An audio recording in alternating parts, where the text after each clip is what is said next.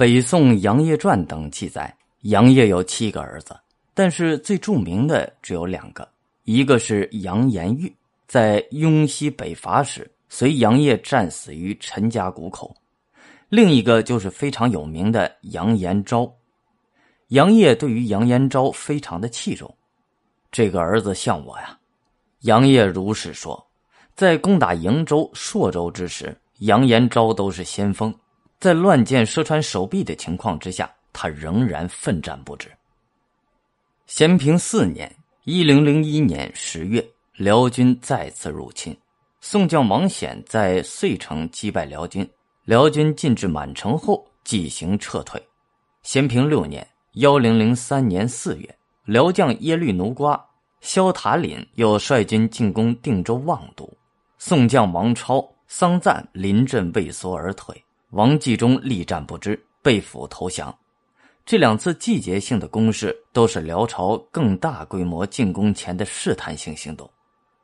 到了景德元年（一零零四年八月），辽军在辽圣宗和萧太后亲自指挥之下。以收复关南之地为名，再次大举南侵。此次辽军来势凶猛，一路攻占遂城、望都、冀州等城，并越过宋军坚守的许多州县，迅速深入北宋腹地。于十一月间，进逼黄河北岸的重镇澶州（今河南濮阳）。澶州又称澶渊，距离北宋首都开封不过一百公里。当时形势极为严峻，前方急报一息数至，宋廷上下一片的震恐。朝中大臣在如何对付辽朝进攻的问题上，产生了迁都逃跑和坚决抵抗两种截然对立的意见。参政知事王钦若主张迁都金陵，签书枢密院士陈尧叟主张逃往成都，宰相寇准力排众议，坚持要求真宗即刻驾驭亲征。以鼓舞士气，安定人心，击退辽军。他认为，如果抛弃祖宗社稷，窜往楚、蜀，必然会使敌军长驱直入，宋朝江山难保。另一位宰相毕世安也支持亲征意见，但主张不要匆忙，应做好充分准备。